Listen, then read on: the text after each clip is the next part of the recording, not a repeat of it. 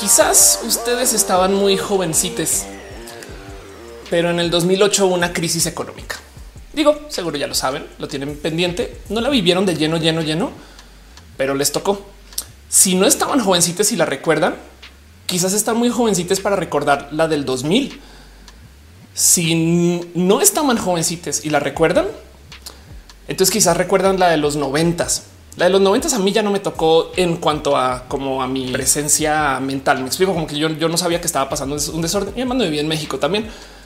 Pero de todos modos fue grave, fuerte. Y el tema es que desde hace mucho, pero mucho, mucho tiempo se viene anunciando una crisis eh, de temas económicos mundial. Y esto no tiene nada que ver con el COVID, sino simplemente es algo que desde el año pasado mucha gente ya como que vio los números, analistas por así decir, y dijeron, ok, ya viene la tormenta, ahora la pregunta es cuándo. Y los motivos por los cuales ya venía, pues eran muchos. Del otro lado también, y admito, y esto ahorita que estaba buscando, me topé con una cantidad ridícula de medios que desde el 2018 ya estaban diciendo, ya viene, ya viene. Porque también hablar de la recesión, hablar de la crisis económica, en últimas tiene el problema que eh, eh, pues sensacionaliza, ¿no? Entonces hay muchos medios que lo habrán publicado solamente porque quieren asustar y el miedo vende. De hecho, tengan eso siempre presente. Cuando alguien les pasa una nota, un por favor forward, cosas así, cosas que quieran compartir, antes de compartir, respiren y, piensen ustedes, esto va a sembrar más miedo y, entonces tratemos de analizar si es una nota que existe para que dé miedo o si es una nota que existe para informar. Desde hace mucho, mucho tiempo se viene hablando justo de que venía una crisis económica. Voy a dejar ahí en claro, todavía no estamos en recesión. Estamos en crisis. La recesión más bien es algo que se va a dar, es un hecho, eh, a menos que los pasos para recuperar la economía sean tan drásticos que, que mágicamente logremos salir de la crisis sin entrar en recesión. Lo dudo. Esta nota está publicada desde ahorita, desde enero, cuando el, World Bank básicamente dice vamos a tener una crisis y vean el tema por deuda global. Ok, no es vamos, vamos a tener una crisis del coronavirus, vamos, vamos a tener una crisis de, la cuarentena, es vamos a tener una crisis por temas de la deuda global, porque eh, nunca en la vida se había visto tanta, eh, eh, tanto, tanto incremento en el tema de los préstamos desde los 70. Esto fue tema y, se habló entonces, pero además justo, pues de nuevo, son cosas que desde el análisis financiero de cómo se está moviendo el dinero y quién lo tiene, pues mucha gente como que desde hace mucho tiempo dijo sí, sí viene. Esta es una nota que se publicó. Vean esto en agosto del 2018. Experto mundial adelanta colapso económico a nivel mundial. Eh, Jim Rickards anuncia que en mayo, en mayo del este, supongo que esto eh, sería, ah, pero esto es febrero, esto es febrero eh, del 2018. Entonces en la economía mundial podría, podría colapsar. Y el tema es que cuando tú sabes que ya viene, entonces eh, pues básicamente comienzas como a planear alrededor y tratas de hacer que la economía se siga moviendo.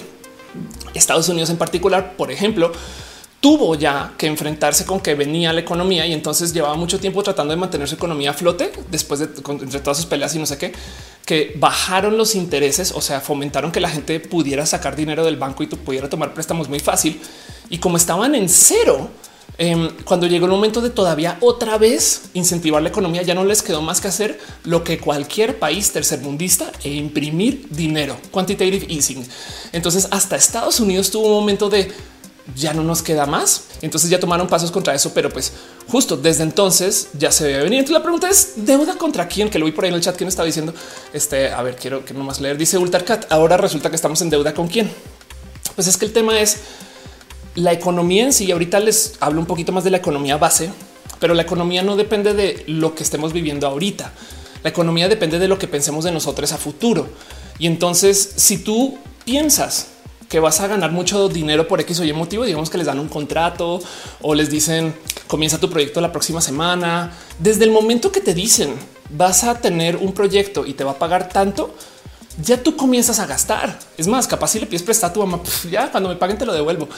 Y el dinero no es lo que tú produzcas, sino es la promesa del pago. No, em, si yo, por ejemplo, propongo un proyecto, un proyecto de mil millones de dólares, es una cosa inmensa Em, y me dan luz verde, quiere decir que yo ya le comienzo a decir a la gente listo, comiencen a trabajar y entonces yo veré dónde saco el dinero, vale gorro, pero, pero todavía no me han pagado, no?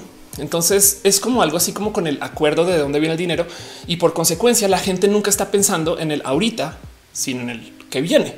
Y como estamos pensando en el que viene, si por algún motivo tú te comienzas a sentir mal del futuro, como que es de si me van a dar el contrato, hmm, pero me van a pagar la mitad, pues, o será que hoy hay chance de que me paguen tarde. Y entonces ya que desde que aparece ese chance, o sea, no ha pasado todavía, estás de acuerdo? Pero desde que aparece ese chance, tú comienzas como a frenar cuánto gastas, no? Del otro lado, justo también hay otro tipo como de factores que eh, ya estaban como a dos de como pues básicamente chocar contra la pared. China en particular lleva muchos años ajustando sus números de economía para estar un poquito más volados de lo que al parecer realmente son. Justo desde febrero, ya pasando el tema del, choque del COVID, como que China ya se ajustó para un crecimiento de hasta posiblemente debajo del 2%. Esto es nunca visto para China, pues la China moderna reciente, ¿no? Estados Unidos también lleva mucho, mucho, mucho tiempo también como planeando el Hmm, ¿Cómo vamos a hacer si en cuyo caso la economía se hunda? Ahora Estados Unidos es muy responsable con el quien dice qué acerca de los problemas económicos, porque saben muy bien que el poder mediático estadounidense es fuerte. Y entonces que si en Estados Unidos menos se comienza a hablar de la recesión, la crean. No, porque la gente dice, espera, espera, porque estás diciendo que no va a pasar? ¿Qué, qué, qué? O sea, como, como así que esto puede no suceder y, no ha pasado nada todavía, pero la gente ya se asusta y porque se asusta dejan de gastar y porque dejan de gastar crean la recesión.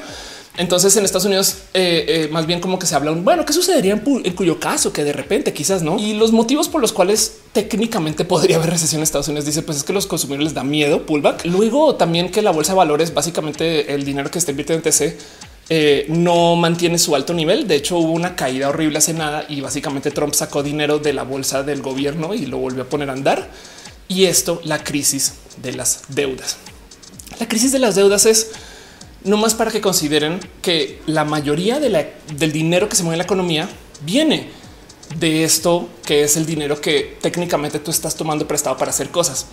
Y, si no es ustedes, es a nivel empresarial. Y si no es a nivel empresarial, es a nivel gobierno. De nuevo, el problema con el que estamos lidiando es si tú sacas un préstamo bancario y te lo estás gastando para hacer una inversión, pero de repente te dicen es que sabes que va a pasar algo horrible o la gente ya no va a poder pagar o la gente se va a enfermar, pues tú entonces dejas de gastar no? Y si hay mucho, mucho, mucho dinero prestado, todos los préstamos, pues literal es robarle dinero de tu tú del futuro a tu tú actual, que suena cruel si lo piensas como las pedas, no? O sea, yo le robo felicidad del futuro al presente eh, eh, para estar feliz ahorita y entonces estoy extra feliz, no porque estoy peda, pero mañana va a tener cruda.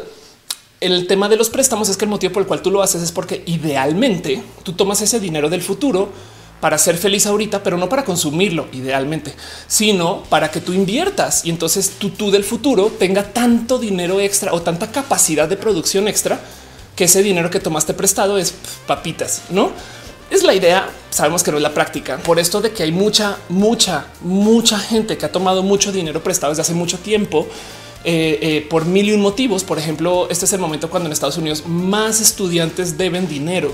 Ese es el momento cuando las empresas más dinero deben y sobre todo es el dinero cuando los gobiernos más dinero deben. Y es que el tema es que es un sistema interrelacionado, pero todo el mundo le debe a todo el mundo y, y entonces requiere tomar dinero prestado al futuro requiere de que tú incrementes tu capacidad de producción. Si no se da ese incremento, entonces a la gente que sobre todo la gente que presta dinero le comienza a dar miedo de güey, ya no me van a pagar, ¿eh? porque yo le di dinero a Carlos pero yo veo que ese güey se le está gastando en pedas, güey.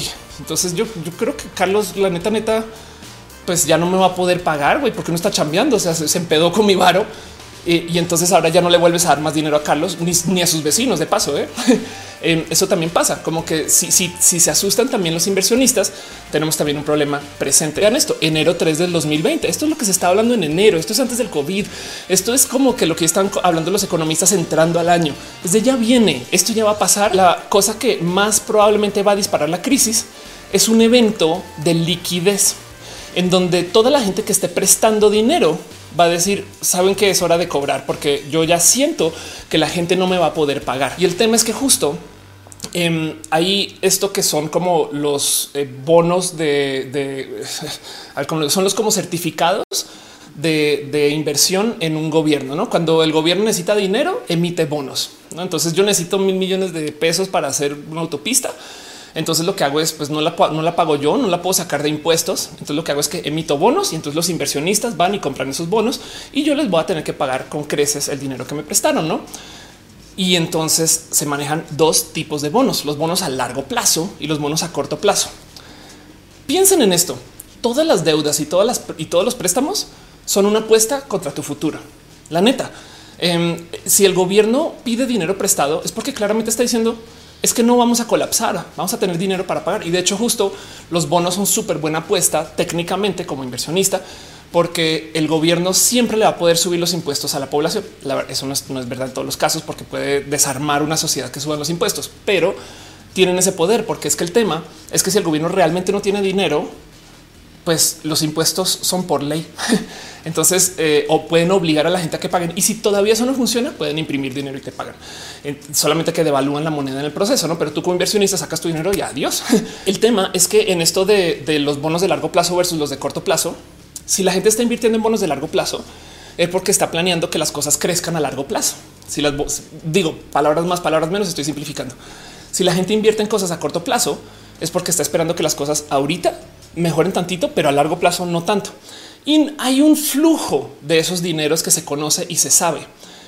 Pero en este caso en particular se están acercando mucho y de hecho ya cruzaron esas dos eh, eh, gráficas, por así decir.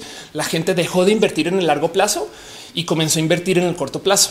Esto ha sucedido muchas veces en la historia y justo cada vez que sucede se espera una recesión no siempre viene con una recesión atada. Ojo, cuando los, cuando la, cuando las yield curves que se llaman, cuando, cuando el tema de, los bonos a corto a largo plazo se cruzan, em, no siempre suceden, pero si hay un evento que hace que la gente no se sienta positiva acerca del futuro, entonces ahí, justo ahí, llegan las recesiones, porque de repente la gente como que comienza a sentir el güey, es que hasta que se arregle el dilema de las comas, que hasta que se arregle el dilema del gobierno, hasta que se arregle el coronavirus, en em, todas esas cosas. Entonces, el problema es que llevamos así derechito, íbamos así como, como el, es más, lo a buscar. Así íbamos nosotros camino a, la recesión o a la depresión o al problema económico. Así íbamos. Ahí voy, ahí voy. Y nos valió gorro. Y entonces, ahora que llegó el COVID, pues tenemos un, pero literal, un tema muy presente que le dio en la madre a muchas personas porque se van a destrozar muchos esquemas y hay mucha gente que está atrapada en el pensar que lo que está pasando ahorita, la cuarentena, es solo esto, unos días. No nos mandaron a la casa unos días, ahorita volvemos a la oficina y San se acabó. Quiero como nomás considerar un poquito qué va a suceder entonces y hablar de la crisis económica y no del virus. El virus les tengo dos o tres cositas ahí nomás para, para mencionar, pero que no quiero que sea el, centro de lo que nos está pasando, solamente que todo el mundo está hablando ahorita de cuántos, eh, eh, cuántos contagios hay y cuántos muertos y en qué ciudad y qué está haciendo el presidente y qué no está haciendo el presidente. Em, y no mucha gente está hablando acerca de esto que va a pasar con la economía. Ojo, no estoy argumentando que no deberíamos de tener cuarentena y que entonces salgamos y mamamos la economía. No, para nada. Simplemente que nos metimos en una situación que disparó una crisis que ya venía y entonces ahora hay que ver qué tan grave va a ser esa crisis, porque van a pasar cosas muy raras que van a ser similares a lo que pasó en el 2008. Si ustedes la pasaron mal por temas de finanzas en el 2008, prepárense. Pero bueno, que no se les olvide que la economía ya iba de todos modos a chocar eh, eh, y es más, no veníamos muy bien. El primer año y medio, por así decir, de López Obrador y su manejo de la economía fue horrible. Tuvimos eh, primero que todo un crecimiento de 0.1% que no se había visto en mucho tiempo. Y luego tuvimos un decrecimiento de 0.1% en enero. O sea, en enero estamos hablando del menos 0.1%. Motivos miles. Puede ser que López Obrador llegó y entonces asustó a muchos inversionistas con el tema del aeropuerto. Puede ser que eh, eh, López Obrador está como apretando algunos sistemas porque tenía una estrategia por allá súper cool y no le funcionó porque ahora además llegó el COVID. No, o sea, ustedes pongan la lectura que quieran a eso. No quiero hacer posicionamiento político ahorita con este tema, pero solamente quiero dejarles en dicho que México ya iba así pero así dirían en Colombia de culo para el estanque eh, para un problema de temas económicos que tan problema era que el presidente ya había tomado, bueno, presidencia y López Obrador y demás ya habían tomado eh, eh, pasos para, enfrentarlo. De hecho, México tenía, bueno, tiene un fondo de emergencia que, que también le llaman el fondo de estabilización. Básicamente dinero guardado, aquí el guardadito por si suceden cosas, entonces sacamos dinero y entonces mantenemos la economía andando. Si lo piensan, todo este desmadre de la venta del avión y no sé qué es porque al parecer, y esto es más, esto soy yo, esto son inferencias, me estoy inventando todo esto, esto es Ofelia analizando. Es posible que López Obrador estuviera tratando de conseguir dinero extra que no pudo conseguir recaudado por medio de impuestos y por medio de, lo que está consiguiendo con la economía y porque estaba tratando de básicamente mover eh, la economía por como fuera y no la logró. Entonces al final su última decisión, y esto es de enero, fue gastarse el dinero del fondo de, de emergencia. ¿Cuánto gastó? El 60 y como 65% de nuestro dinero ahorro de emergencia se gastó en enero para que la economía no colapse del total y todavía pueda seguir operando las cosas como estaban operando dentro del gobierno de López Obrador. Entonces, de todo nuestro fondo de emergencia nos queda como el 35 o 40% y de repente, pum, llegó el coronavirus. Si ustedes creen que no va a haber alguna crisis económica, prepárense. Solamente les quiero recordar que el dinero y el sistema económico Em, es como el agregado de nuestro valor económico que hacemos como sociedad. Si lo piensan de nuevo, el dinero es una promesa de tener dinero. Técnicamente una recesión, y es, esta definición de Wikipedia, es una disminución o pérdida generalizada de actividad económica en un país o región. Reducción de la actividad económica se mide a través de la bajada eh, del Producto Interno Bruto, pero hay muchos mil y otros modos de verlo. Si todos, tanta gente se quedó sin trabajo de repente en este último, bueno, en estas últimas dos semanas, encerrados en casa sin saber qué hacer, piensen ustedes cuánto tiempo se va a poder vivir de ver streams y de pagar dinero en streams. Dejen donativos también. Gracias. Muchas. Pero me entienden. Eh, eh, si la economía se volvió así de chiquita que solamente gente en casa consumiendo contenidos en digital, entonces tenemos un problema porque hay muchas cosas que no se están haciendo. Fin, otra medida potencial de lo que es el dinero es labor, es cuánta gente está en este momento haciendo actividad que genera dinero. Si yo tomo dinero prestado y lo gasto, pues para mí eh, es un gasto, no? Pero para alguien ese es su ingreso. Entonces es yo, yo tomé dinero prestado a algún lugar porque es posible o lo tenía o lo tenía ahorrado, me lo pedí prestado a mí mismo, a mí misma. Em, pero como sea justo, como yo entonces voy y lo gasto y se lo doy a otra persona, entonces esa persona ya tiene ingresos y entonces ahora luego va y se lo da a otra persona. Este quien entonces ahora tiene ingresos y alguien más tuvo un gasto y va y se lo otra persona que tu ingreso tuvo un gasto, no? Y se forman estos ciclos. Y el tema es que, como hay un componente de tomar dinero prestado, la gente apuesta a su favor y con toda razón. La neta, tú sí crees que vas a hacer más. Tú tomas prestado y gastas más de lo que necesitas por si acaso, o tú gastas más de lo que puedes hacer porque sabes que después lo vas a poder pagar porque pues, la vida es larga y lo, recuperarás, lo pondrás a meses, cosas así, no? Entonces, como hay un factor de eh, este de cadena, em, justo entra eh, como en presencia esto de la percepción. Si la gente de repente se comienza a sentir para nada optimista o comienza a ser muy negativista, entonces va a dejar de gastar. Y eso es, hay dos tipos de ciclos económicos, unos que son como de corto plazo, que esos los hemos medio visto, ¿no? Que pasan como cada, este, no sé, eh, eh, eh, años a veces, ¿no? Como tipo, a veces tomamos prestado, lo tenemos que gastar unos meses otra vez, tomamos prestado, lo tenemos, ¿no? Que es como peda cruda, peda cruda, y otros que son de muy largo plazo, que se dan como medianamente cada 15 años. Y es porque los que son agregados de todo un país o ahora de, muchos países unidos. Entonces como que también tienen que pasar por ese proceso de compensar con que tome mucho dinero prestado y gaste en estupideces. ¿Qué son esas estupideces? Por ejemplo, dinero que se le prestó a empresas que no resultaron ser buena idea y entonces simplemente no dieron frutos y ese dinero se perdió. Em, eh, dinero que se tomó para construir un departamento que se cayó. Este eh, cosas que suceden no más por tener pues demasiadas como eh, como situaciones superfluas en la economía y que no es sostenible. No, simplemente no es sostenible.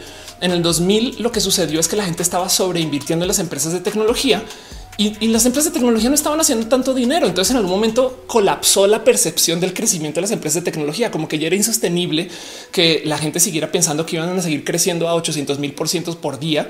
Y ya dijeron no, no más. Y entonces pum, se, se colapsó.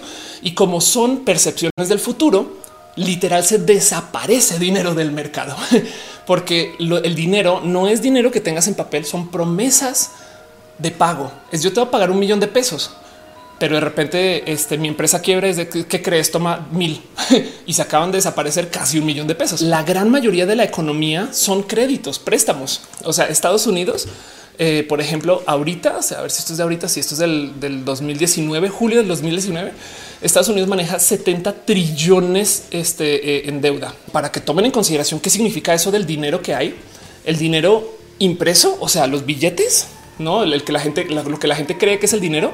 Para Estados Unidos hay un trillón de dineros, de, perdón, un trillón de dólares impresos. Eso es todo lo que hay. Solamente, bueno, 1.75. Entonces, de nuevo, la deuda estadounidense, 70 trillones. ¿Cuánto dinero hay en papel?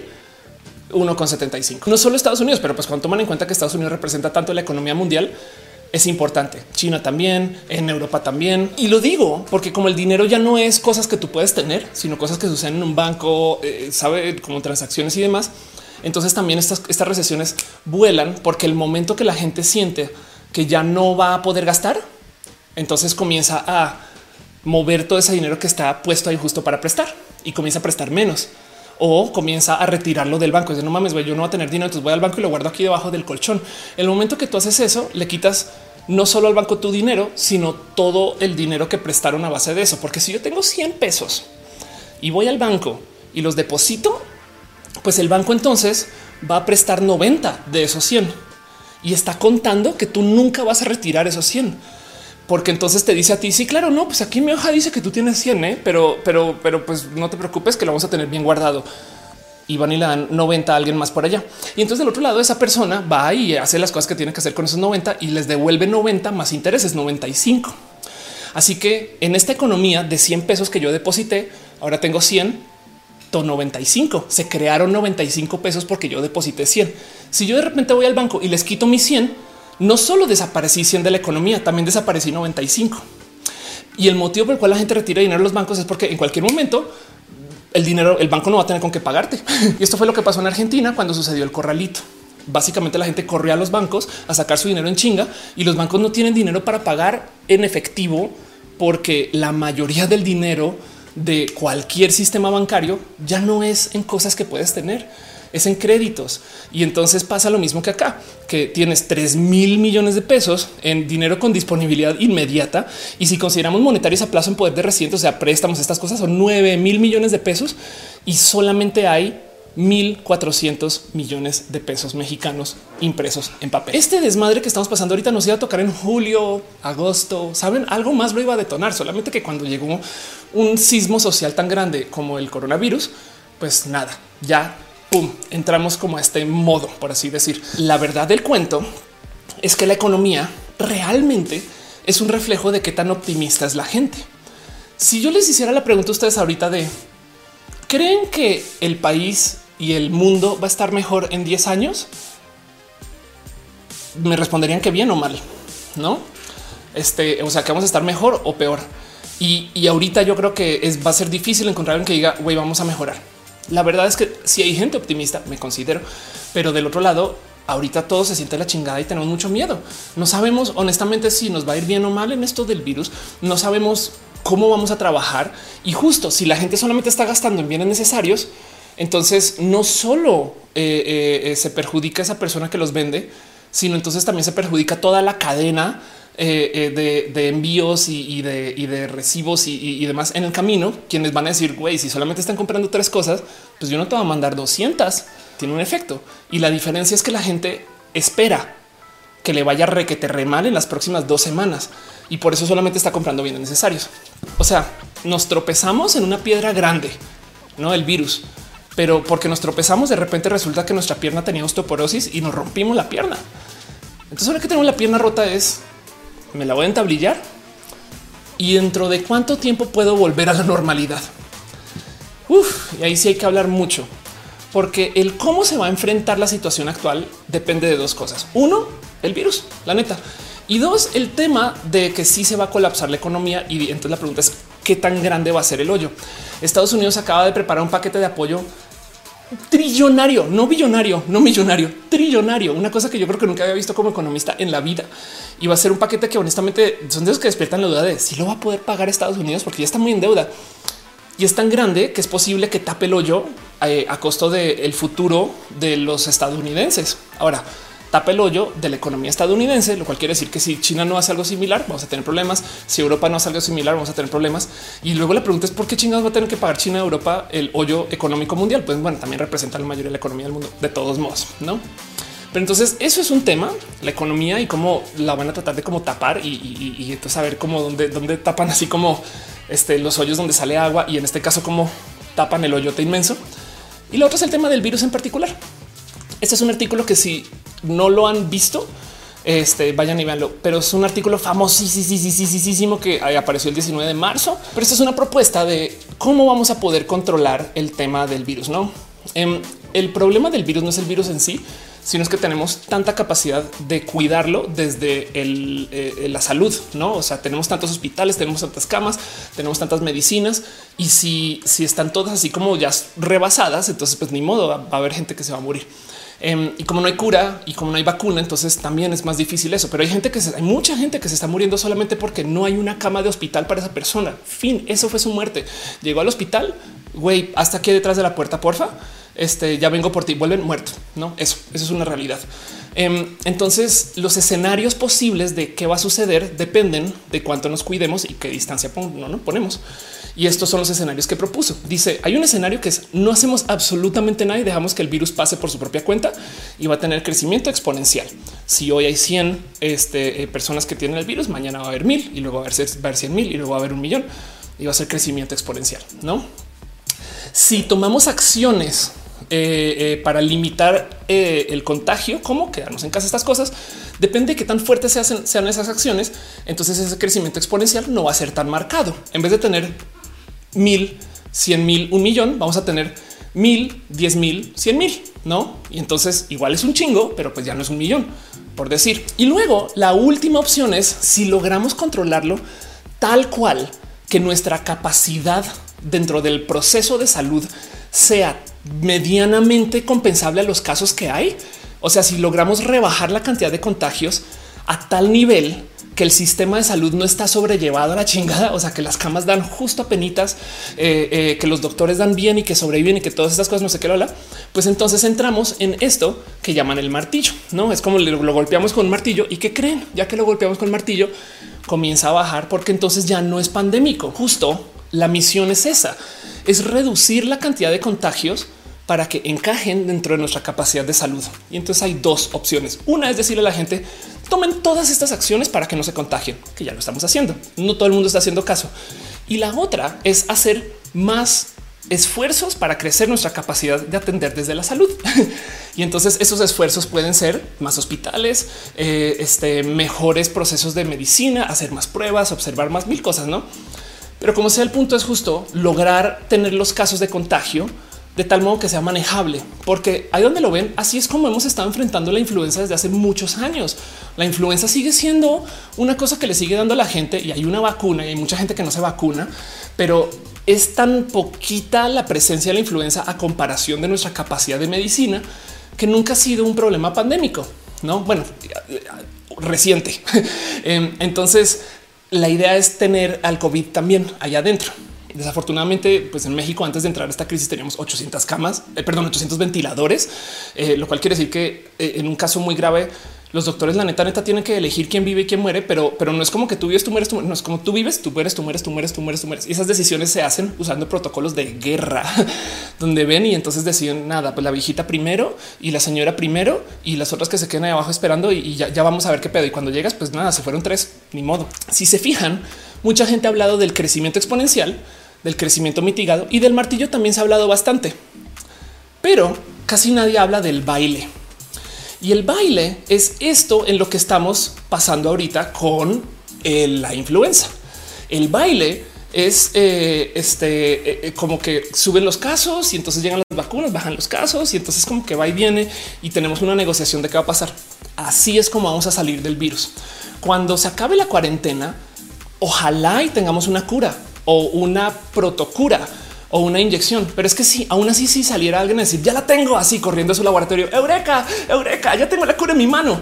El mero entregarle esa cura al globo terráqueo, sintetizarla y mandarla a todos los países puede tardar un mes o dos. Y ese es el mejor de los casos. Entonces, si mañana sale un doctor y dice ya la tengo aquí, es entre que la compra México, la compra Italia, la logran producir, ven las licencias, homologan en todos los países, comienzan a entregar, no sé qué, todo eso va a tomar uno o dos meses. Em, y luego, aunque no la tengamos, lo que va a pasar es que vamos a tener como grupos de gente que van a como salir de la casa como en no como que, ok, yo ya voy a romper la cuarentena porque ya no aguanto más, tengo que chambear en lo que sea, voy a salir a bailar en el semáforo, me vale gorro. Y entonces comienzan a salir de la casa, mientras que otras personas que ya como que como que se sienten como que muy expuestas, vuelven a vuelven a guardarse y vamos a ir lentamente reactivando nuestra actividad social por tramos. O sea, hay gente que está convencida que el coronavirus literal se va a acabar en dos semanas. Volvemos a la oficina. Aquí no pasó nada, ya lo curamos. Y no, esto va a tomar mucho tiempo porque entonces luego ahorita en este momento ya hay empresas que están quebrando por la crisis y por el virus, ya hay personas que ya no tienen de ahorros, ya hay gente que está saliendo a saquear y que está pues porque les toca, me explico, y hay gente que se está además pues exponiendo a, contagiarse porque pues ni modo, así es. Y entonces toda esa negociación, o sea, limpiar todo esto, volver a la normalidad, nos va a tomar fácil, fácil 14 meses póngale que puede ser un poco menos, que puede ser un poco más, va. Pero quiero dejar ahí la vara clavada, o sea, una estaca en el barro, la que esa estaca clavada en el barro en 14 meses por un motivo en particular. Em, y, es porque quiero que tengan presente de que en junio todavía esto va a ser tema. Y sí, capaz en junio ya hay mucha gente que ya está chambeando. Em, por ejemplo, si se descubre que si tú ya lo tuviste y, y eso ya entonces implica que ya no te vuelve a dar, a lo mejor va a haber mucha gente que le va a jugar al vergas y va a salir y va a dejar que ya que me contagie, me doy, sobreviví, listo y vuelvo a la actividad. No, eso no lo duden, eso sí va a pasar. Pero también va a haber gente que, pues honestamente, ya se contagió genuinamente sin jugársela y ya, ya le dio. Y entonces, ¿qué más hace? Pues nada, volver a la actividad y listo, ya me dio. Eh, va a ser el baile, no se va a desaparecer bailando, que de repente suben los casos, de repente no. Para que entiendan qué tan baile es este baile, ahorita hay brote de sarampión. Dos motivos detrás de eso. Uno son las mamás antivacunas o los papás antivacunas. Y entonces hay niños que de repente tienen sarampión. Pero del otro lado, el gobierno de López Obrador ha sido muy, muy, muy torpe con el tema de medicinas. Entonces en el último año hemos tenido desabastecimientos en medicinas para el cáncer, de lo cual hubo gente que salió a la calle a quejarse. Hubo desabastecimiento en medicinas para el VIH. Entonces hubo problemas también por eso. Yo, desde lo personal, me ha costado una cantidad de esfuerzo conseguir mis hormonas para mi tratamiento hormonal. Entonces, en temas de hormonas también hay un, problema y siempre me dicen lo mismo: es que el laboratorio no las está haciendo, no les está mandando. Y también, justo hubo desabastecimiento en disponibilidad de vacunas para el sarampión. Entonces, hay muchas mamás, y esto me lo dijeron en Twitter, que no pudieron vacunar a sus chiquitos o sus chiquitas y ya. Entonces, nada, expuestos y expuestas. Y pues otra vez hay brote. Ahora, ese brote, si no tuviéramos ahorita la crisis de salud que es por la que estamos pasando, honestamente tendría, eh, eh, no sé, como modos de controlarse más fácil, pero pues ahora imagínense llevar a sus niños al hospital en pleno coronavirus. Wow, pero como sea, el baile del sarampión todavía está presente. Va, viene, va, viene. Lo mismo va a pasar con esta, em, aunque tengamos la cura. Y entonces se los prometo que el día de mañana va a haber una vacuna para el COVID y va a haber gente antivacunas que no se lo va a poner. Entonces se van a infectar de COVID, güey, los van a ver en el hospital. Pero si, si está dentro de lo manejable por nuestro sistema de salud, no hay problemas. El tema es que si el sistema de salud llega a tope, hay muertes. Por favor, sepan que esto no se va a acabar mágicamente, volvimos al trabajo, sino que va a ser un largo proceso de lentamente irnos limpiando de los efectos de lo que acaba de pasar. Acaba, es el equivalente como el sismo. ¿Cuánto tiempo estuvimos afectados y afectadas por el sismo en México? La neta. Em, de hecho, de hecho, yo creo que fácil hubo gente que por todo un año después del sismo no iban al baño sin ropa, güey, no? O, dormían con la ropa ahí al lado, porque, porque además psicológicamente también afecta. Tristemente, pero bueno, ya que importa. Por ejemplo, México, yo creo que va a ser uno de estos países que va a pasar en muchos lugares que se va a poder lavar las manos diciendo, hey, es que eh, honestamente la economía se cayó por el virus. No, chavos, no, la economía va muy bien. No, la economía va muy mal. O sea, una contracción del 0.1 era inédito para México. Digo, México no tenía un crecimiento espectacular, pero pues dos es mejor que, se contraiga 0.1. Y lo digo porque siempre y cuando tengamos personas nuevas en el mundo, entonces imagínense si la economía mide 10 y hay 10 personas, entonces, pues tenemos una economía que bien distribuida sería pues de uno por cada quien. Ahora México le está súper mal distribuido. Una persona tiene ocho y entre los otros ocho, dos, no? Em, pero entonces ahora de repente aparecen otras 10 personas nuevas, pero todavía tenemos una economía de 10. Entonces tenemos que comenzar a dividir el dinero que tenemos entre menos, entre menos, no como entre todas las personas. Y eso es lo que tú te enfrentas cuando la economía crece poquito o decrece aunque de todos modos pienses que no ha cambiado nada porque la población sigue creciendo.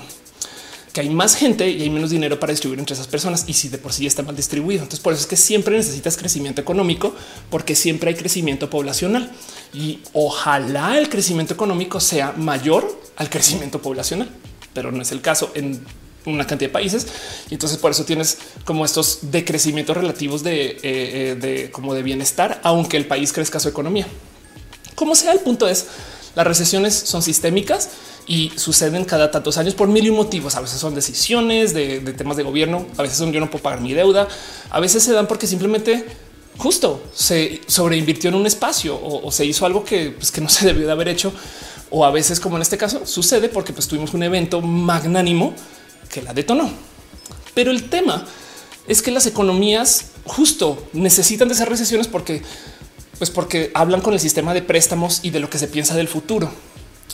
Y entonces pasa algo muy bonito durante las recesiones y son el único modo para que las economías puedan lidiar con la inflación. Y es que las, recesiones siempre van a eliminar ineficiencias.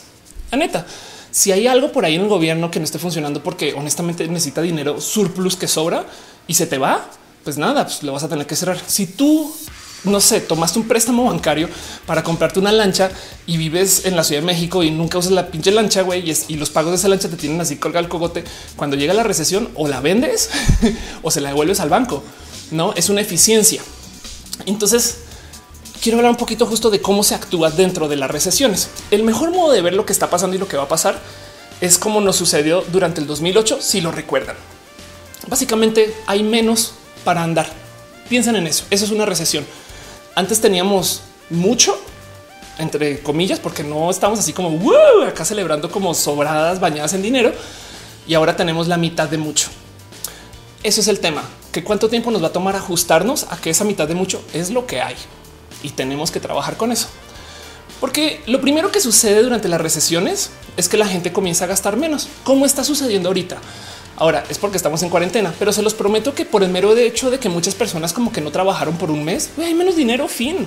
La banda no va a salir a gastar un chingo así en sus tarjetas de crédito. No crean que uh, se acabó la cuarentena y de repente todo el mundo se va a ir de vacaciones porque ah, es que güey, no manches, yo me iba a, ir a China eh, eh, eh, o, tenía un viaje así espectacular a Australia. No, güey.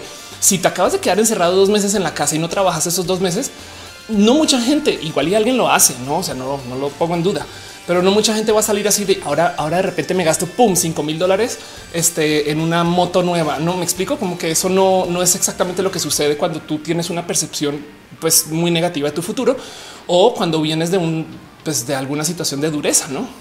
Entonces lo que comienza a suceder durante las economías cuando se achican es que personalmente la gente también achica sus expectativas y sus gastos. Y, así funciona, ¿no?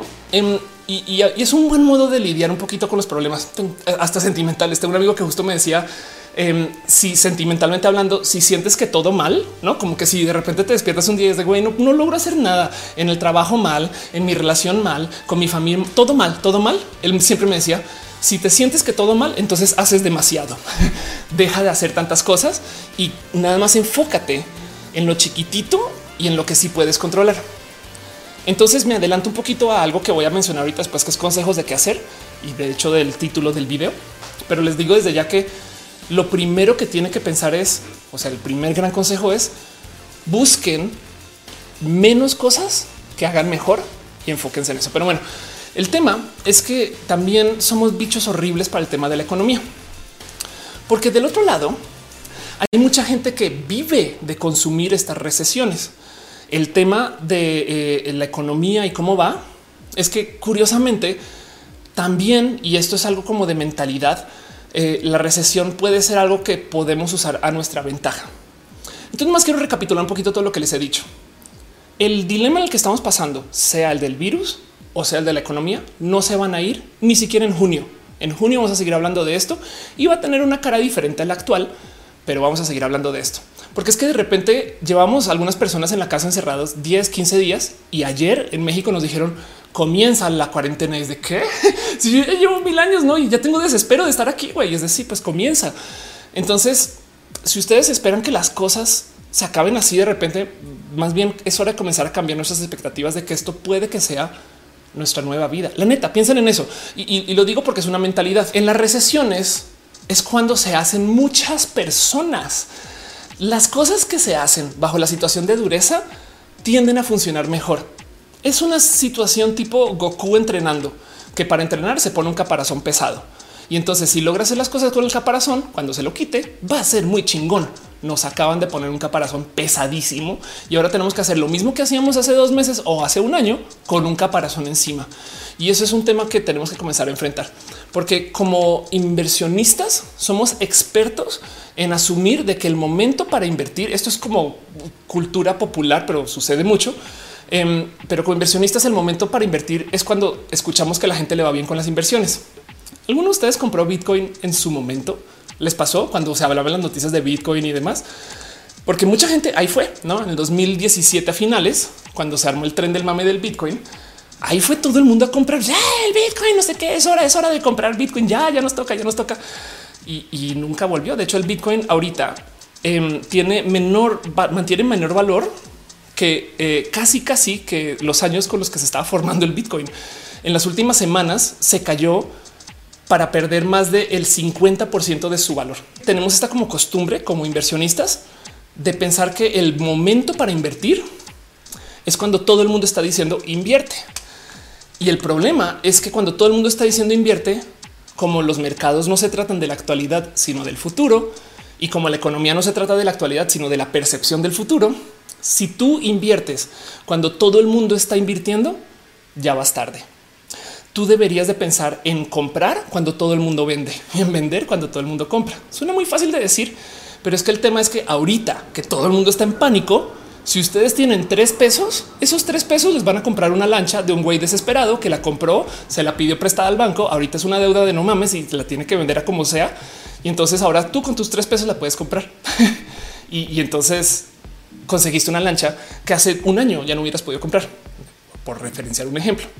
De hecho, en todas las recesiones es cuando se hacen billonarios, no millonarios, billonarios. Carlos Slim en México es uno de esos grandes ejemplos que cuando más invierte es cuando la gente está más en desespero por caídas económicas, porque justo aquí es cuando todo el mundo comienza a vender todo barato porque no lo pueden mantener. Entonces podrían decir ustedes, ok, eso a lo mejor es un poco pues, de abuso de la situación y no, más bien es un tema de justo de considerar que cuando todo el mundo está vendiendo es cuando bajan los precios y tú quieres comprar barato y vender caro. Así funciona el tema de la inversión.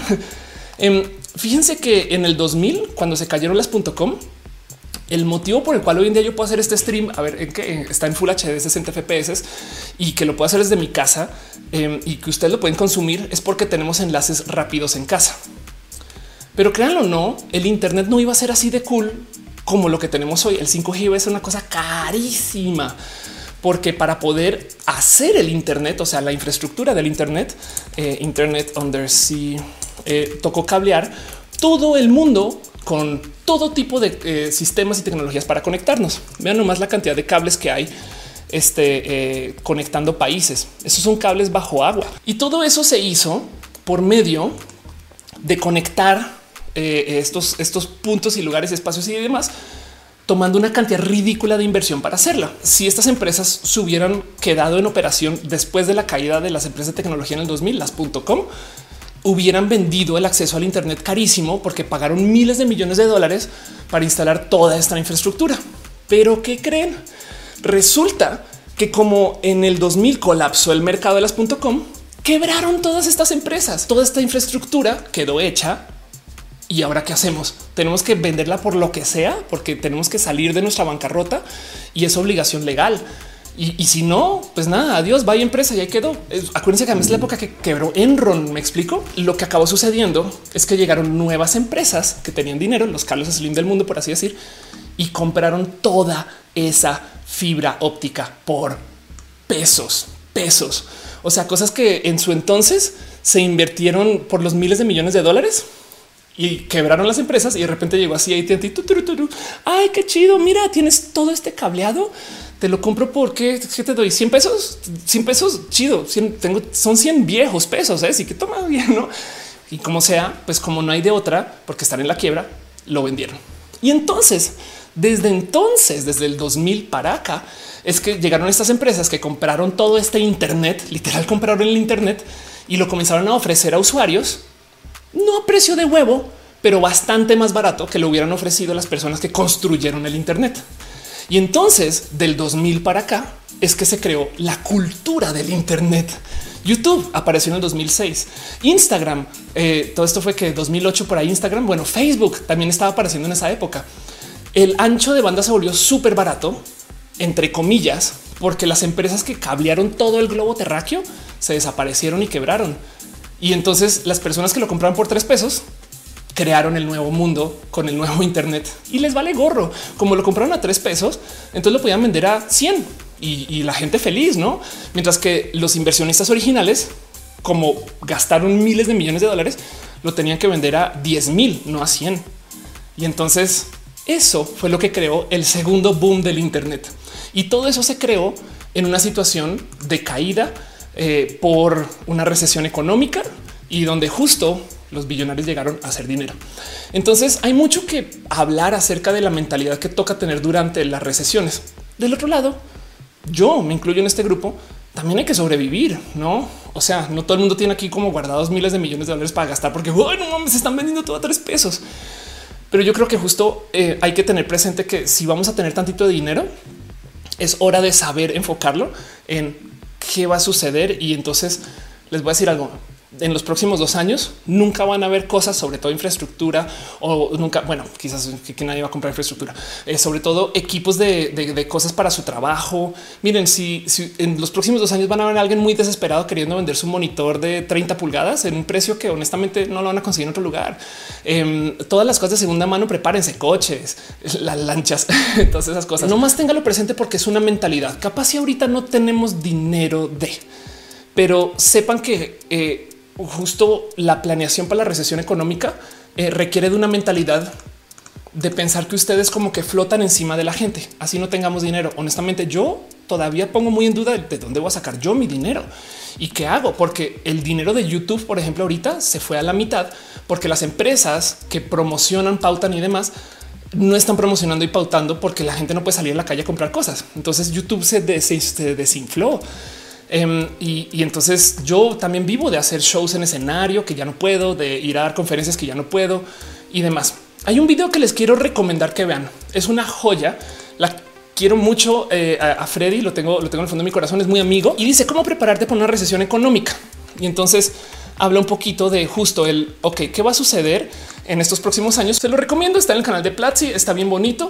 Es una promoción eh, que le hago porque le tengo mucho cariño a Platzi. Trabajé con ellos hace rato pero porque además Freddy también deja una cantidad de consejos que se los quiero también básicamente retweet, o sea, reyoutubear a ustedes. Si tienen deudas, todas las deudas se pueden renegociar. Por ejemplo, esto digo, esto es en Estados Unidos, pero también en, Latinoamérica está pasando mucho esto. Si ustedes de puro chance no pueden pagar su tarjeta de crédito American Express porque fueron impactados por el coronavirus, literal es no vamos a cobrar nada por hacer pagos tardíos, vamos a bajar su interés y vamos a también medio a taparnos los ojos un poquito en no te preocupes, no pagues ahorita, pero paga después. Y lo único que tienen que hacer es hablar a American Express y decir, oigan, este es que estoy pasando por dureza económica o financiera y entonces es por culpa del coronavirus. Y automáticamente ellos ya activan su protocolo y dicen, ok, chingón, perdonado tu pago por este mes y quizás el próximo, no? Pero también luego las deudas justo se pueden renegociar. O sea, si tienen más tiempo, capaz si pueden ir con el banco y decir, ok, necesito, según mi nueva capacidad de pagos, renegociar cuánto dinero te va a pagar yo en cuánto tiempo, porque lo que tú me estás cobrando simplemente es insostenible y ahí donde lo ven, hay muchas veces los bancos están dispuestos a hacer esto porque es mejor eso que mantener la barra por aquí arriba y, y ver que no van a pagar. Y como dice Freddy en su video, a mucha gente le da pena renegociar sus deudas. Sienten como este como castigo de es que si yo no yo tengo que pagar, yo tengo que ser una persona cumplida, no juiciosa, entregada. Entonces, pues, no, qué pena ir a renegociar, pero no, pues, no se puede. La otra cosa que eh, recomienda Freddy es y, también me, traigo como a corazón este consejo es si le hicieron algún préstamo a alguien, cóbrenlos ya ahorita, porque, porque si ahorita tienen para pagar en un mes puede que no. Y entonces es un consejo muy chiquito pero que también le habla un poquito a la pena de oye, es que la neta necesito esto para tal. No, si ustedes de puro chance tienen ahí un pendiente con un primo, la tanda, no sé qué, ya ahorita es cuando toca acercarse eh, y, darles este como medio ultimátum de es que necesito ese dinero.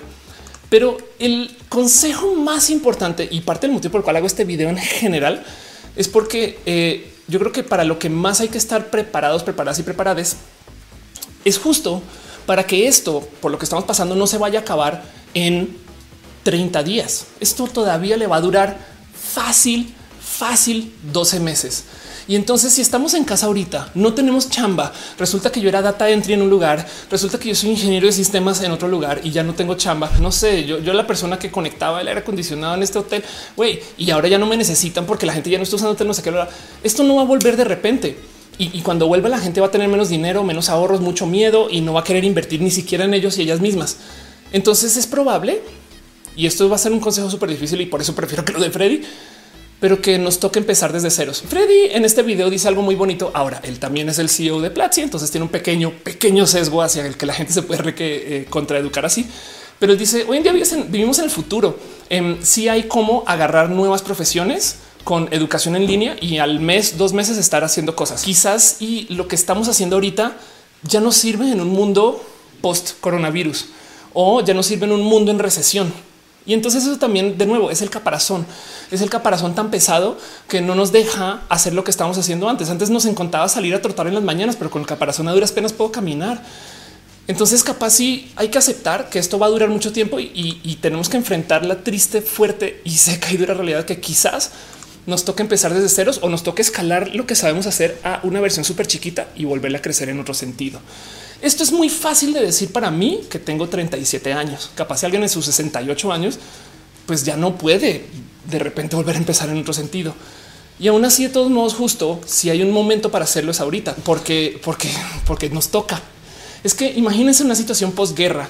Acaban de destruir a 32 fábricas y, se desapareció Toluca. ¿no? Ya pasamos por la guerra, bombardearon. ¿Qué vas a hacer? Güey, clic derecho, undo, volver a aparecer Toluca. Me explico. No, no puedes. Entonces tenemos que enfrentar que este es nuestro nuevo mundo. Tenemos todas estas limitantes, un caparazón pesado y capaz. Y ahora lo que yo tengo que hacer es así toque. O sea, es que sí, la, necesidad. Así me toque vender sándwiches en la esquina y exponerme al virus. No, este eh, eh, lo haré. Saben como que hay que tener mucho, em, como que eh, mucha visión un poquito o quizás bajar la cabeza dos, dos, porque es que así es. Porque si les dijera la cantidad de personas que he visto que en las últimas dos semanas me han escrito diciendo es que ya no sé qué hacer. Yo que eh, hago comedia, todos los y las comediantes están totalmente en pánico porque ya no hay escenarios. No, entonces ahora qué hago? Pero del otro lado, toda la gente que hace música y que se presenta en escenarios también. Y ahora qué hago? Y mis amigos y amigas bailarines, no, el circo también está parado. Y ahora qué hago? Y como que todo el mundo se quedó con el tengo las manos en el aire. Entonces, lo único es o nos agarramos de la esperanza de que esto se va a acabar en un mes y listo, vuelvo a, vuelvo a, mi, a dar mi show. Pero el tema es que cuando se acabe esto, uno no va a ser en un mes y dos, no vas a poder simplemente volverte a subir al escenario. Entonces quizás nos va a tocar aceptar pues que aquí vamos a tener que empezar desde cero. Si ustedes, por ejemplo, tienen un negocio, tienen que comenzar a pensar que igual en los próximos 12, 14 o dos años es muy posible que ahora tengan el 50% de las ventas que tenían el año pasado. Entonces hay que ajustar. Si eso implica que hay que despedir gente, que hay que hacer menos, que hay que trabajar el doble de tiempo, no sé si ustedes están en la situación de emprender y no de ser empleados o empleadas, el recurso más difícil de recuperar justo en las situaciones de dureza económica y de post dureza económica es la gente. Si tú despides a una persona, eh, eh, va a ser muy difícil recontratarle después porque esa persona va a estar tan en necesidad que en chinga se pone a hacer cualquier otra cosa, no? Y no va a estar como en el mercado capaz y ni siquiera del rubro. Entonces, si tú tienes talento que sea la única cosa que hace funcionar, funcionar tu empresa, pero ahorita justo su departamento no está vendiendo, lo mejor que puedes hacer es entonces tratar de invertir en el equipo para no más reaplicar el que puede hacer esa persona, cambiar de habilidades. Digo, este es un, es un consejo súper cargado de sesgo porque pues Platzi que se dedica justo a enseñarle a la gente cómo cambiar de habilidades, pero pues no es mal consejo, no solamente sepan en eso. Freddy está muy bonito. Es una pasada por este video. Cómo prepararte para una recesión económica es un gran, gran, gran video. También hay que saber planear. Una de estas frases célebres de Jeff Bezos, quien de paso faltando un mes para que llegara el golpe del coronavirus a Estados Unidos, vendió todas sus acciones porque ya sabía que venía este desmadre. Bueno, vendió un chingo, no Pero unas cosas que decía Jeff Bezos es el problema de planear contra el futuro es que todo el mundo se enfoca en los cambios. No, ¿qué va a cambiar? Han pensado en eso como que wow, en el futuro los coches iban a volar, las patinas. No, lo difícil de planear del futuro es saber que no va a cambiar. Si tomamos también esta mentalidad de ok, ¿qué tenemos ahorita? Y que ojalá después de, cuando entremos al baile de, de la pandemia todavía siga existiendo, entonces pueden invertir en paz en un negocio que funcione con caparazón y sin caparazón, porque si funciona con caparazón, en el momento que se lo quitan, ¡pum! van a explotar. La gente del mundo del inversionista la neta, neta trabaja esto de la recesión con mucha calma. No es como es como ver a doctores que de repente dicen, ah, sí, está pasando por un ataque al miocardio. Es de güey, es un ataque al corazón y se puede morir, pero no, no están en, estrés porque es, una de las condiciones en las que puede estar la economía. Los videos de esta gente son eh, eh, como de es como de cómo le tengo cariño a Antonio, pero tiene un consejo muy bonito. Por ejemplo, justo si tú estás tomando dinero prestado porque por algún motivo lo tomas, pero lo tomas prestado para gastar más tarde no vas a poder pagar. Los consejos que eh, encuentras tú que, da estas, que dan estas personas, las que vienen del mundo de, las, inversiones y que vienen del mundo de manejo de dineros, em, es que lo que tienes que hacer durante las recesiones es soltar aquello que te va a matar. O volviendo al caso de mi amigo, si tú tienes 10 proyectos y solo uno da dinero, ese es tu proyecto de ahora en adelante. Yo soy comediante, hago música, hago comedia musical, soy conferencista pero de ahora en adelante solamente soy youtuber y streamer, porque también soy youtuber y streamer y son cinco cosas que estaba haciendo y todavía tengo varios proyectos experimentales. Todos los desaparecí y me quedé con uno. La economía operativa de Ofelia se volvió chiquitita, pero me va a asegurar que aquí en esto, esto tiene que funcionar. Que no se les olvide justo que el, el crecimiento económico del mundo no va a parar. Me explico. La verdad es que estamos también viviendo una situación donde eh, eh, tenemos que nada, pues entender que el mundo como lo hemos llenado y poblado hasta no más dar, pues también tenemos más producción económica. Punto. Esto es la economía de 1870 y como de repente de aquí al 2000 explotó y esto va a seguir creciendo. Simplemente que de cierto modo las economías tienen que respirar. Y ahorita tomamos una bocanada de aire tan grande cuando comenzamos este como movimiento expansionario después del 2008, bueno, hacia el del 2000 como al 2008 eh, eh, y luego otra vez que tenemos que soltar eso y en eso tenemos que de paso sacar todas estas como impurezas que llegaron que son las cosas que pasan en las recesiones. Estamos jugando un ajedrez súper complejo en tres dimensiones a la Star Trek y de repente güey pasó el pinche gato y nos tumbó el ajedrez y lo volvimos a armar y las piezas están en otros lugares y güey, ahora qué era, cómo era y no podemos recobrarlo como estuviera antes. Entonces, ya que nos cambiaron las piezas, tenemos un nuevo set de reglas y el nuevo set de reglas es más difícil que lo que teníamos antes. Alguien cambió la dificultad del juego. Hay una cantidad ridícula de negocios que siguen funcionando. Han visto como todo el mundo está haciendo transmisiones en Instagram ahorita. Abren Instagram todos los influencers y los no influencers y todo el mundo está haciendo transmisiones por todos lados. Yo me incluyo que estoy haciendo más transmisiones. Pues por supuesto que los negocios de telecomunicaciones deben de estar volando ahorita. Las acciones de Zoom ahorita valen más que las de las aerolíneas para toda la gente que comenzó a usar Zoom. Si nos damos dos segundos de así pararnos un poquito más atrás y observar lo que está sucediendo, nos va a caer el 20 que si hay cosas que siguen andando y ahí hay una economía y ahí hay dinero, y hay cosas que hacer. Les quiero nomás compartir una pequeña lista de proyectos que me encontré o de cosas que está haciendo la gente, porque de hecho puse un tweet así de plano, puse un tweet de oigan, hay personas que ya con lo que sucedió con el, con el virus y demás, pues ya comenzaron a hacer proyectos nuevos. Y miren, hay 193 respuestas a este tweet. Escribir productos, e-commerce, este, eh, los streams de René, ahorita hablo de eso, curso de marketing digital, eh, canales en YouTube, no como que yo puedo seguir gente haciendo tiendas nuevas, gente haciendo streams. Em, eh, por acá alguien me decía una agencia para creativos. Andrea dice una colección de retratos de personas LGBT etc. Estos son 193 personas que me respondieron. Digamos que no todas son ideas, pero que me están diciendo, pues yo ya me tuve que reinventar. Ya el mero uso del Internet también está cambiando alrededor nuestro. En la crisis de la influenza, en la cuarentena pasada en el 2009, si mal no estoy, México, yo lo viví. Esto capaz pasa en sus países también. Corríjame si estoy mal, pero voy a hablar de México porque es donde conozco. México aprendió a usar Skype suena tonto, pero yo recién llegada a México en ese entonces tenía temas de que yo estaba muy adicta al Skype porque nada, viví en países que se le daba más uso. Y me acuerdo que eh, cuando yo hablaba con mis clientes que estaba comenzando mi agencia, les decía no hablemoslo por Skype. Y es de no ven a la oficina, chacoteemos después de la influencia. Es de te marco por Skype. Ya no te quiero. Y le di la bienvenida a eso. Y mucha gente adoptó. O sea, youtubers que se formaron en esos años porque justo se aprendió a usar el Internet. Se los prometo que esta cuarentena ahorita le enseñó a mucha gente a ser streamer y ojalá eso entonces implique que se va a formar una nueva economía de contenidos digitales. Todo lo que nos quejamos ah, es que los youtubers están bien y bueno, ya hay muchas alternativas y entonces a ver por dónde va. No, eso es un camino. Por ejemplo, eh, René, justo que les decía que estas muchas cosas. René comenzó a hacer streams leyendo poesía desde la cama y tocando música. Y René es concertista, saben, y, hace música y es singer songwriter, no hace este es compositora y toca su guitarra y da unos conciertos espectaculares, pero ahora también los está haciendo en línea. Denle suscriba a su canal en YouTube y síganle. Pero pues me explico, esto ya es un bueno, yo no sé qué hacer. Nada, voy a hacer una transmisión con esto y esto lo hemos visto también eh, por parte de muchas personas, porque como que la neta, neta, de muchos rubros, mucha gente se quedó sin sus escenarios. Este tweet lo puse justo. René también se presentó una cosa que hacemos de tu casa festival, que fue una serie de, conciertos en Instagram. Pero por ejemplo, las dragas hicieron el Corona Dragital, donde una cantidad ridícula de dragas se presentaron online. Luego vi que, por ejemplo, hubo un show en línea de belly dancers mexicanas. Y es que, como les digo, hay tantos rubros que han sido afectados por esto. Hay que no más considerar como los proyectos que está haciendo la gente. Les muestro un caso así espectacular. Diego Mastreta comenzó un canal en YouTube para hablar acerca del tema de racing, no motorsports, etc. Bla, bla, y justo habla de la Fórmula 1 y cubre carreras, estas cosas, etc. Y como ahorita no hay eventos de Fórmula 1, entonces comenzó a hacer coberturas de los eventos virtuales. Eh, ahorita es casi puramente sim racing porque no hay carreras, pero lo bueno es que pues nos podemos ver aquí y hoy hay algo muy interesante.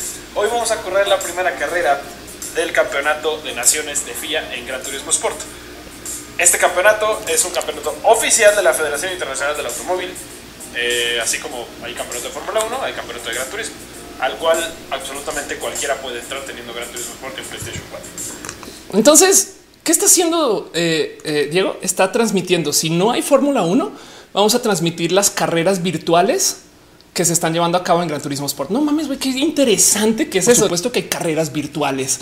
Em, e, e, entonces, e, eso también puede ser un camino para generar nuevas economías eh, y, pueden suceder muchas cosas alrededor de eso, no como que literal piloto de carreras de carreras virtuales que ya existían, pero ahora es con ganas. Cosas que está haciendo la gente en línea también que comenzaron, que comencé a ver aquí nomás así raros. Por ejemplo, eh, Oximoron comenzó a hacer periscuentos, está leyendo cuentos en Periscope, este digo en vivo. Hubo una comediante bueno, unas, unos varios comediantes que lanzaron un show entero. O sea, eso es un contenido nuevo para lidiar con la cuarentena que se llama La Trinchera. Esto tiene a Elsa Ruiz, a que le tengo mucho cariño. Elsa es una persona que básicamente yo quiero ser cuando sea adulta, pero esto es un show entero hecho para lidiar con la cuarentena. Entonces es inversión en tiempo, en esfuerzo de, de contenidos, no más considerando que nada, que, la cuarentena está sucediendo, no es otro pequeño reinvento. Cuando se acabe la cuarentena, no se va a reactivar así, sino va a ser como, como que va a respirar lentamente, lentamente. Entonces esos respiros cada vez que se achique otra vez va a doler. Es como si al país entero le hubiera dado el virus y lo piensan. Tienen un problema pulmonar y respira muy poquito em, y puede respirar ahí apenas está bien estrangulado. Otras cosas que vi que sucedieron así muy bonitas que se las quiero compartir, nomás como cosas que son emergentes de, de la situación.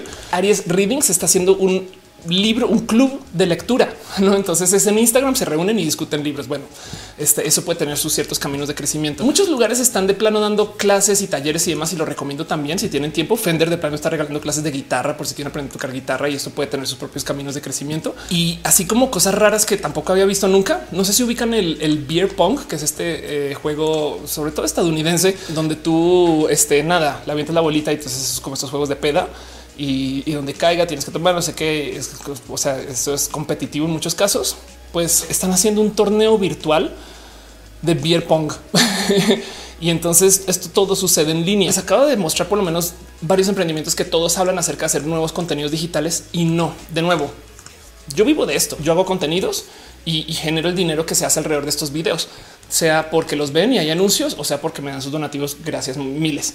Y muchas personas como que también están pensando en arrancar un stream pido donativos. Se vale, se súper vale. Pero a la larga quizás hay que buscar nuevos caminos de generar ingresos por otros modos. Capaz si yo no sé, algo encuentro que les puedo dar. Yo también me tengo que reinventar en esto. No ayer hablaba en vivo y muchas personas me decían estoy cansada de ver streams.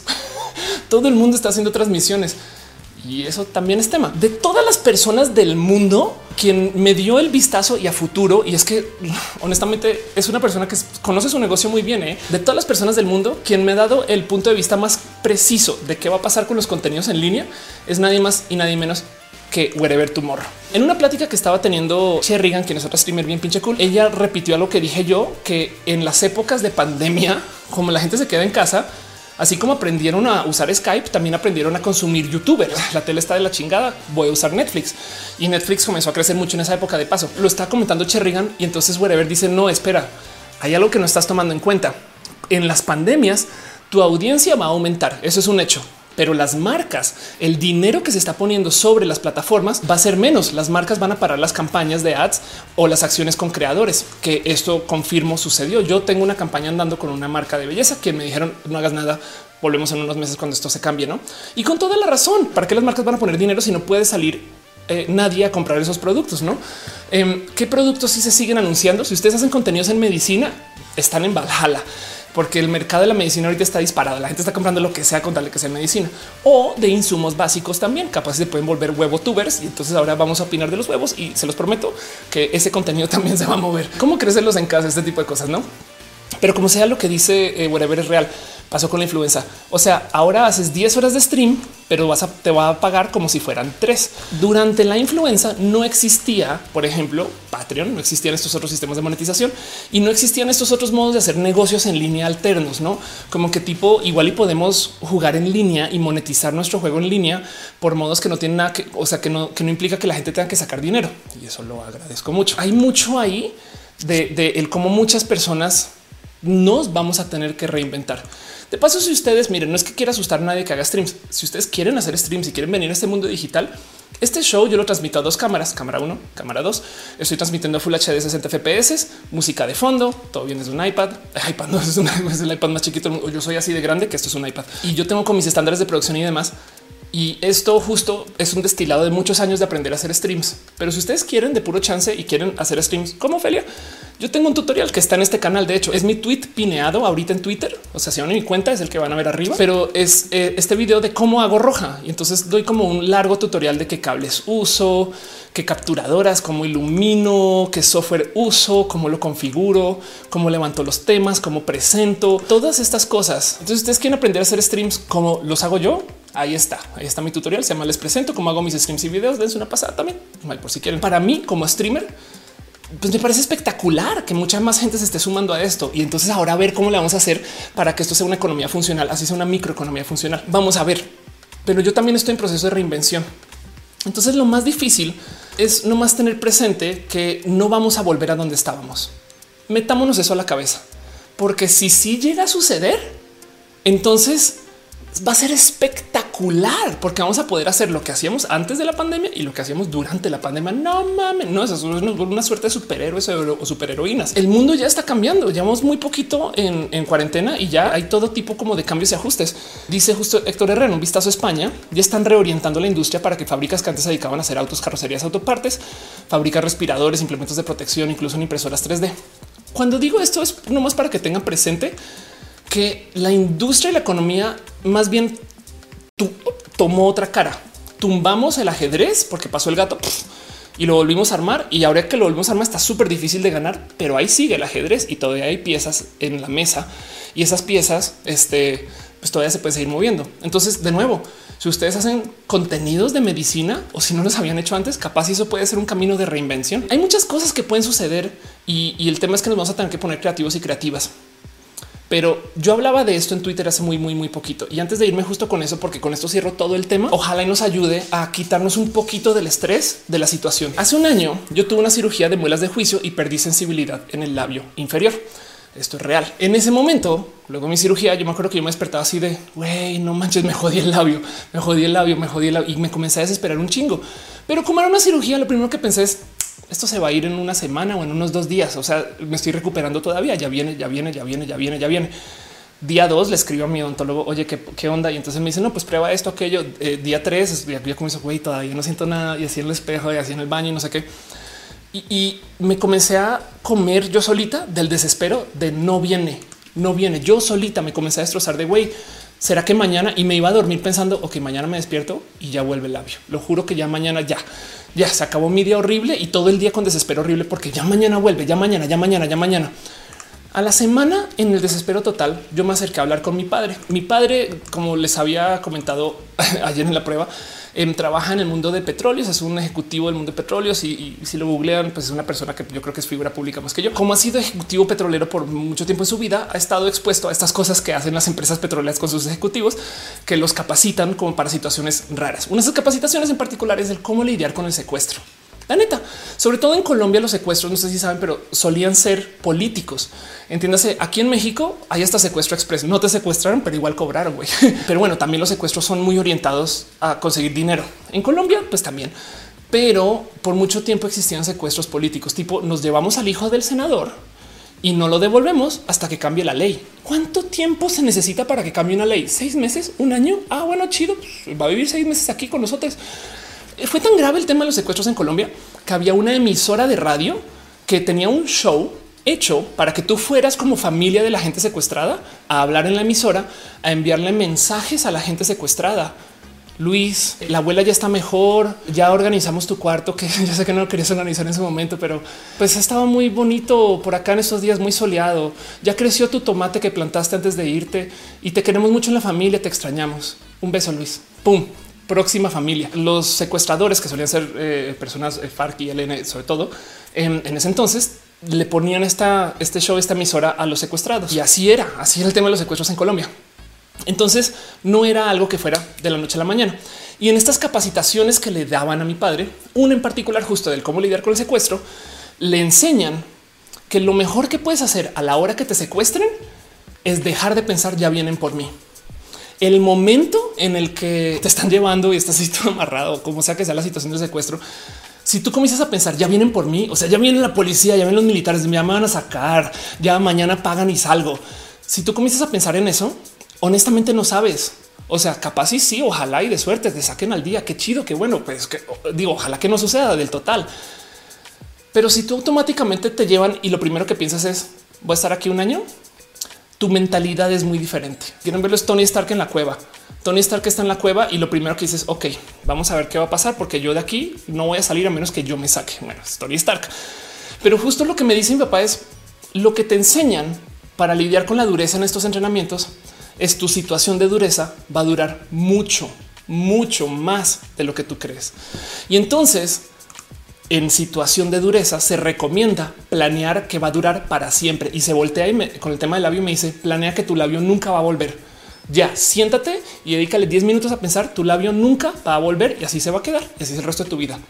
A ver, tu palo, o sea, hace un baldado de agua, de agua helada, pero que me ayuda a sentar cabeza de, ok, no me voy a seguir estresando yo sola contra mí misma porque tengo el labio muerto. bueno, está muerto, está este, este, eh, no, eh, no muy conectado desde sus nervios. No es lo mismo que está pasando ahorita. Todas las situaciones de adversidad tienen dos batallas: la situación en sí y tú mismo o tú misma. Si tú te das cuenta que quien está generando el estrés y la ansiedad eres tú, eh, entonces, ¿cómo capoteamos eso? Si aceptamos la locura, capaz si esa ansiedad la podemos mitigar un poquito, porque las cosas no van a volver con el chasquido de los dedos. Y si en vez de pensar, ay, ya en julio ya voy a estar chida, no, no en julio, en el 2021 vas a estar chida. ¿Qué voy a hacer mañana que me va a ayudar a sobrevivir de acá al 2021? Es muy diferente de qué voy a hacer mañana para sobrevivir el ratito, porque ahorita voy a chasquear los dedos y voy a volver. Ese chasqueo nunca va a suceder. Y si comenzamos a planear un poquito más a largo plazo, entonces comenzamos a tomar esos pasos de esa reinvención de lo que sea que nos vaya a ayudar a sobrevivir de aquí al 2021. Si de puro chance salimos de esta en noviembre del 2020, pues nos ganamos unos buenos seis o siete meses de providencia y de logro extra y de no mames, güey, ahora tengo esto y aquello. Me explico. Si salimos antes es ganancia, pero si lo planeamos en el suprafuturo, entonces ya estamos viviendo dentro del nuevo sistema. Hay que tener presente que en un día normal la gente está a 15 días de salario o menos de entrar en bancarrota. Hay gente que vive al día y así es. Y me sumo a esto. Yo estoy tan endeudada por mis decisiones de vida que lidiar con esto es tema. Lo más cruel de la situación en la que estamos pasando es que mucha gente está atrapada en el y ahora qué hago. Yo solo les quiero invitar a que la respuesta al y ahora qué hago no sea por ahorita mientras las cosas vuelven a la normalidad, sino es les quiero invitar a que y si nunca volvemos a la normalidad porque esas ideas son oro que cuando salgamos de la pandemia o cuando salgamos de la crisis económica van a valer oro sólido. E, e, el tema es no más darnos chance de hacer el ejercicio mental de pensar y si es así por siempre, si lo nuevo normal es que tenemos que estar encerrados en casa dos semanas a la vez, pues ya, ya planeamos alrededor de eso, no el caparazón, el entender que ahora así van a ser las cosas implica que ahora así vamos a hacer las cosas y somos personas bien cool que nos podemos reinventar y lo hemos hecho muchas veces. Y, ojalá podamos apoyar para que muchas otras personas se reinventen nuestro tren de reinvención. Vamos a tener que reconfigurar las piezas porque para cerrar el cuento, mi labio nunca volvió a normal, pero justo porque yo tengo mi labio con muy poquita sensibilidad, le perdí miedo a inyectarlo y entonces yo sé que es un tema de vanidad y no es más, pero porque me lo estoy inyectando, entonces ahora cambié mis labios y no saben qué tan feliz estoy con esto. Y esa es una reinvención muy tonta.